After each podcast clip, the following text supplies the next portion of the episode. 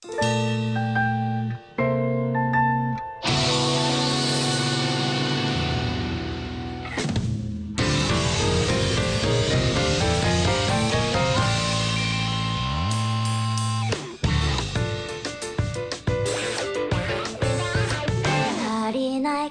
ッドキャストカルサブ。この番組は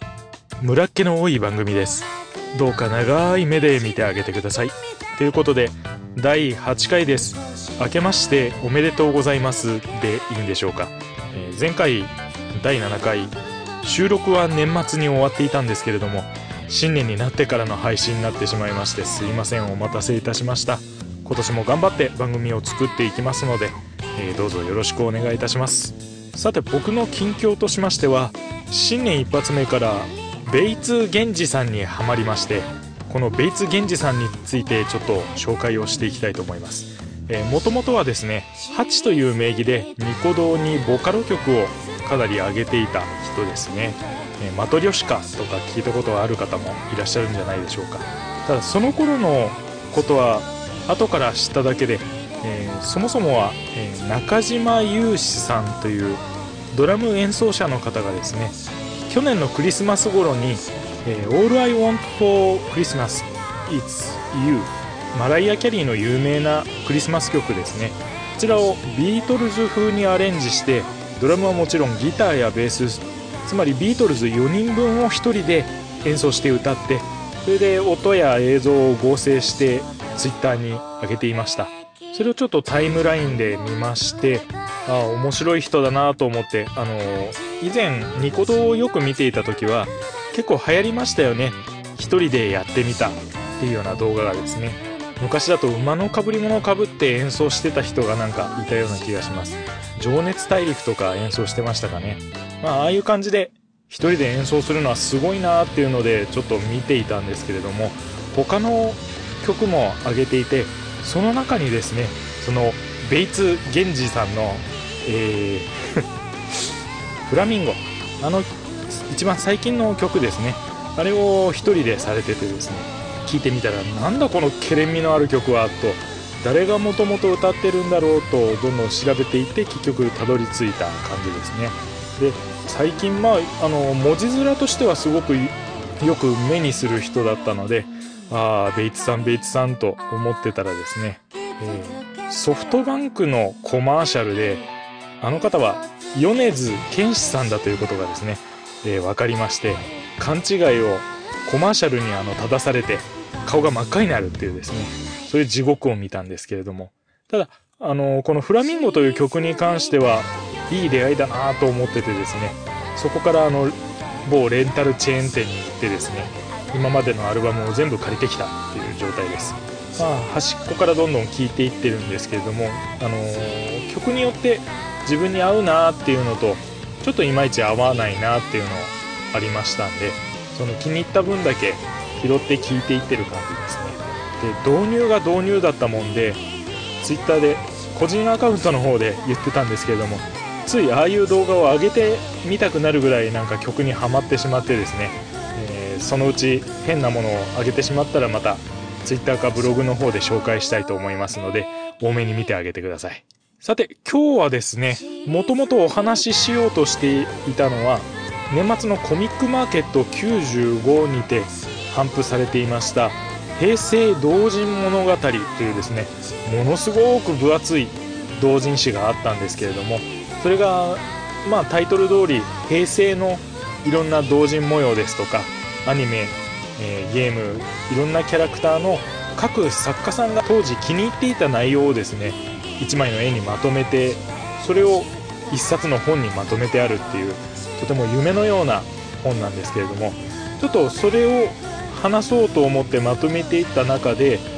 当時中高生だった自分が同人誌即売会ですかそれに参加したことが何回かあるんですけれどもその中での思い出とかそちらが先にちょっとレジュメとしてまとまってしまったのでお話ししたいと思いますので今日はよろしくお願いいたします。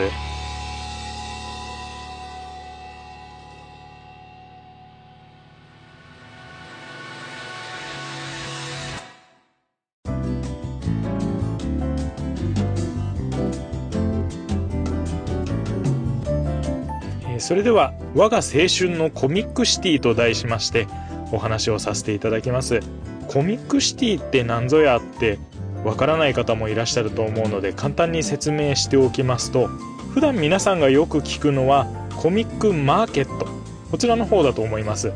ボンクレ2回ですね。東京のあの奇抜なデザインの建物で行われるお祭りですけれども福岡でももちろん同人誌即売会というのはあるんですけれどもそのコミックマーケットを主催している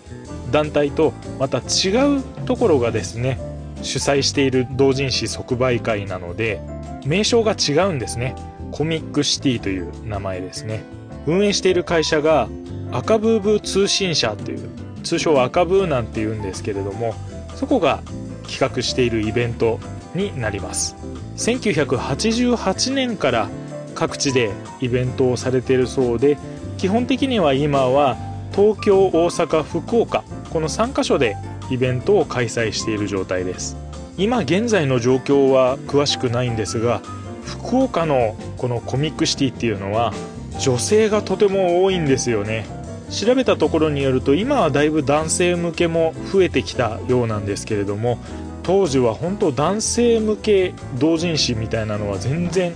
置いてなくってですね。基本的には、えー、男性と男性がちょめちょめするような同人誌が多かったんですよ。で向こうのコミックマーケットと違って福岡のあの今でいうヤフオクドーム。あそこに全ジャンルが入り乱れてですね1日だけの開催になりますので1日でゆっくり回れるという利点もあるんですけれどもコミケに比べるとちょっと参加数が少ないっていう感じですね。東京なんかでやると多分総サークル数が1万2000とかなるんですけれども福岡のコミックシティでの今度の2月のサークル数でいうとだいたい2500とか他のイベントだと4000とかその程度の規模にどうしてもなってしまいます。あくまで地方都市ですからね、まあ、日本三大都市が東京大阪福岡と思ってた人間が言うのもあれなんですけれども名古屋の人ごめんなさいっていうところですね。まあ反布してる内容が内容だもので、えー、当時中高生だった自分には本当反布してるものを買うこと自体がそもそも難しいというですね。まあ一般向けももちろんあったので自分の好きな漫画のパロディ本だったりとかサイドストーリーを作ったものとかを購入すればよかったんですけどあともう一つは予算的な問題ですね。当時中高生のお小遣いでは1冊500円強とかあの厚さでこの金額っていうような状態だったのでなかなか手が出なかったっていうのはあります。で今みたいにあのアクリルのキーホルダーとか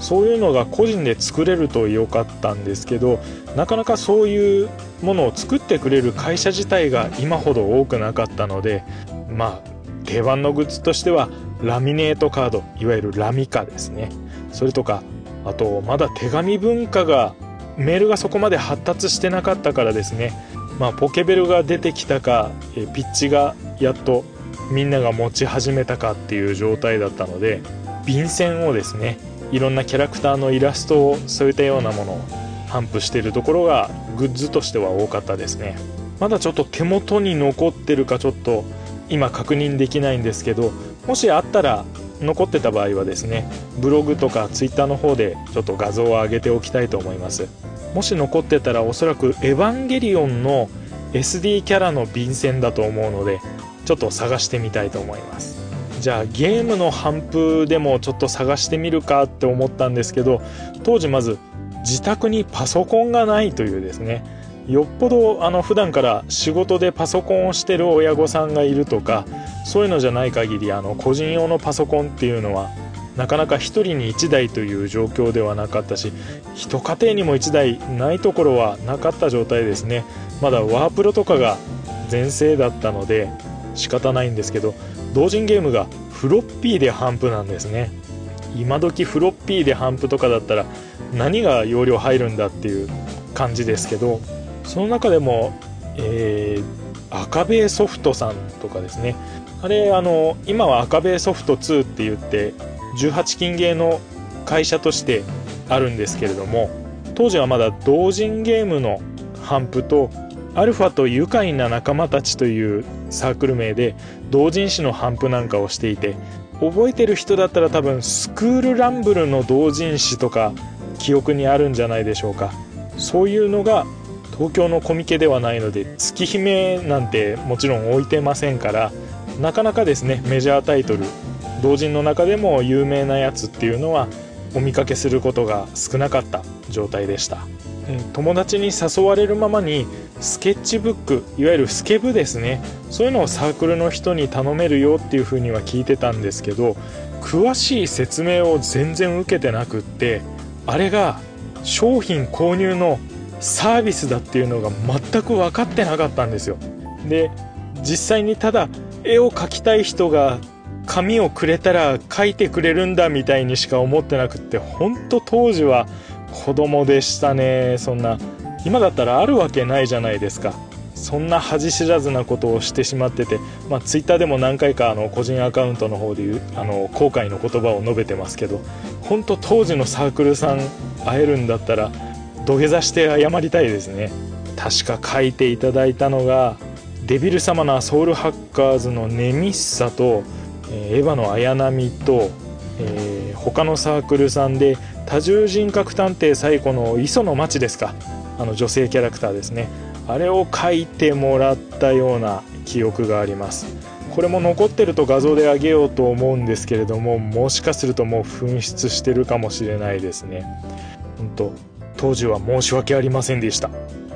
まあ言った通り参加のきっかけは友達に誘われて行ってみたっていうのが実際なのでっていうのが当時インターネットっていう調べる手段がなかったので実際に行ってる友達がいないとそもそも野球場でそんなイベントが行われているということ自体を知らないっていう状況があったんですよね。今だと本当公式の運営さんのホームページでも見れば、えー、ここで主だったイベントがあってなんならオンリーイベントって言ってちょっとした狭いスペースでも一つのタイトルだけのですとか一つのテーマに区切った状態で頒布会を行うというオンリーイベントっていうのがあるんですけれどもそういう予定も全部載ってますからね。あの当時なんかはそういうイベントはそのイベント中に、えー、次はここでこういうのがありますよっていうチラシをもらったりなんかしてあじゃあ次はこっちに行こうみたいな。一回行かなくなると行った人に聞かないとわからないみたいな。そういう状態だったので今ほどあのテレビでも取り上げませんしね。まあそんな友人に引っ張っていかれた状態です。で友人が何してたかっていうとまあ一般参加もしていたんですけどコスプレをする人だったんでですね。当時確か見たコスプレが、えー、ナコルルあのサムライスピリッツのやつですね格闘ゲームの。それとかルローニケンシンでちょっとキャラ名思い出せないんですけどあの本当は男だけど女性の格好をして鎌を持ってるキャラクターとかいなかったですかね。そのキャラクターのコスプレもしてました、まあ、言った通り女性なんですけれどもあの今みたいにあの男子の女装コスプレみたいなのは少なかったのででもあれですよ当時付き合ってたあの女性とかいうことではないですよ。友達の彼女です。いやー悲しいですね。で他にももちろんコスプレで参加している方がいて当時福岡ドームでのイベントの特徴がそのサークルの参加数自体がそこまでないので同じドームのスペースの中でコスプレの場所と同人誌やグッズの頒布の場所とほぼ一緒だったんですね、まあ、もちろん当時からコスプレしている方は頒布会場には入らないでくださいとかそういうルールはあったんですけれども、まあ、ちょっと足を伸ばせば、えー、隣のコスプレの会場も見られるというような規模が小さいゆえの利点ですね。それで見ていたりしました。で当時カメラいいのなんて持ってなかったんでせっかく頑張って個人で衣装とかを整えた人たちを映るんですで、え、24枚撮りとかですかね。あれで撮って、まあ、近所の現像屋さんに出してその現像屋さんもなんだろうこの写真と思ったと思いますけどそれで後で友達と見比べたりなんかしてました。記憶にあるのがカウボーイビバップのスパイクとジェットのコスプレをした人とか、えジェットの方はわざとハゲ面をかぶっていました。あとはこれもキャラクター名が出てこないんですけどゼノギアスで割と長めのコートを着た二丁拳銃を持った男の子のキャラクターみたいなのいなかったですかね。あれをしてた女の子がいてそれがものすごく似合っててですね可愛かったです。あとはトライガンのバッシュ・ザ・スタンピード。あの赤い長いコートをちゃんと自分で再現してる人がいてですねあれもかっこよかったですね。確かアニメ版じゃなくって漫画版を再現してるとかでそこがこだわりだとかいう話だったと思います。で当時は本当小心者だったので逆にあの露出の高いようなセクシー系の衣装の人に映るんですで写真撮らせてくださいなんて言えるわけないじゃないですか。だから確かそういう大人の女性には声をかけられてなくってあとはネタで「エヴァンゲリオン2号機」を目玉のところを確かペットボトルのキャップか何かで再現して全身ボディペイントと全身タイツでやってたのを確か撮らせてもらったと思います。で確かそのつながりで別の場所のコスプレのパーティーにも顔を出したことがあるんですけどもう自分にあまりコスプレをするつもりがないもんで場違い感が半端なかったんですけどそこはもういろんな仮装 OK だったのでアニメやゲームとかそういうサブカルチャー縛りをしていなかったので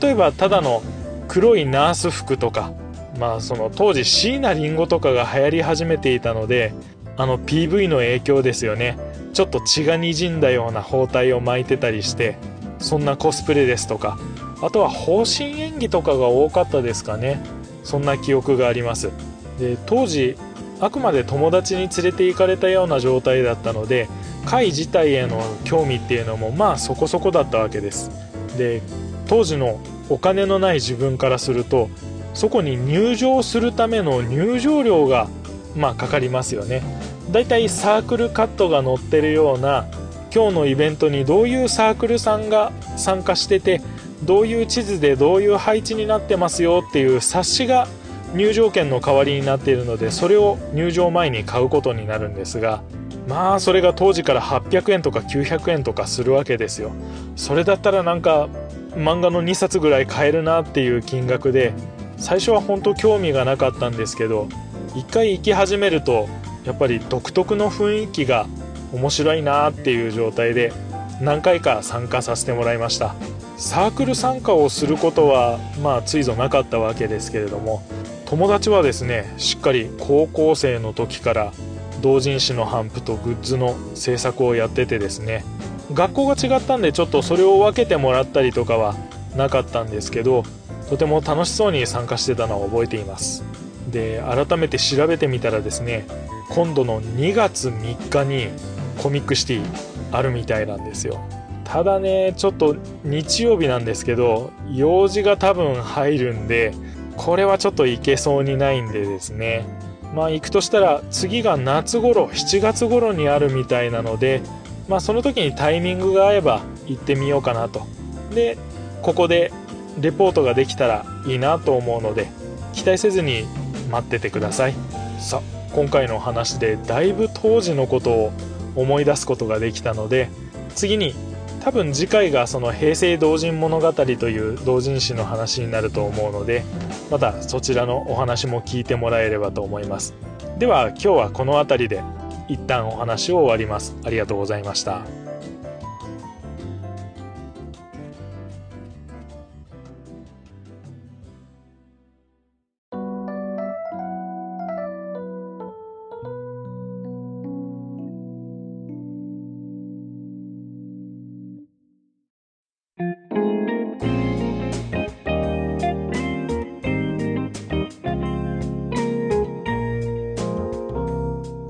軽サブはこの辺りで終わっていこうと思います。今回ですねお便りが届かなかったのでお便りのコーナーはお休みということでなります。まあ今回のテーマコミックシティだったんですがまあコミケに行かれたことのある方とかサークル参加をしたことがあるぞとかこういうコスプレをしたことがあるぞなんていう方は是非あの思い出したことなんか当時の思い出などがあれば是非お便りください。で今回からですね番組のレジュメをアナログで作成するようにしました。っていうのが今までは iPhone のメモ機能でいろんな思いついたことをまとめてですねそれを台本にして喋ってたんですけれども結局、収録も iPhone で行っているので画面にそれを台本を表示しながらですね喋らないといけないので例えば画面をスクロールしたりとかそういった時にノイズが入ってですねその間喋れなかったりとかあとちょっとした操作ミスで一回全部消してしまったりしたこともあったのでこれはちょっとあれだなっていうのとまあ自分自身が最近ちょっとアナログに変えろうっていうのを今年テーマにしてましてなるべくその手書きでできるものとかそれで差し支えないものとかは自分の手を動かしてですね筆を取って書き留めてみようと思ってそれでレジュメをアナログ、えー、手書きにいたしました、まあ、割と筆がスラスラと滑ってですね早めに今回上げることができたのでまあ今のところ成功かなっていうところで、まあ、今後も手書きでレジュメを作っていこうと思っています。まあ、もちろん何かですね URL を引っ張ってくるとか画像を引っ張ってくるとかはスマートフォンがすごく便利なので臨機応変に使い分けていこうかなと思っています、えー、さてまあ次回のテーマですけれどもまあ申し上げた通り多分平成同人物語のお話が次はできると思うのでそれに載ってる作家さんの思い出とかまたは作家さんが絵にされてたアニメのキャラクターとかそれについてお話ができたらなと思います。なんてったって平成元年から30年分ですからね、えー、かなりのかなりの内容になるのでまあその中からかいつまんでお話できるといいと思いますこの本かなり分厚いんでですね本当読み応えがあったのでまだ中のインタビュー形式の文章のところとか全然読めてないからですねまあ、その辺も網羅した上でお話ができればと思っております。よろしくお願いします。さて、ここまでお相手いたしましたのは、Twitter と体重計を紐付けてから、なかなか体重が減っていないのでぐぬぬっとなっている黒柳小鉄でございました。どうもありがとうございました。さようなら。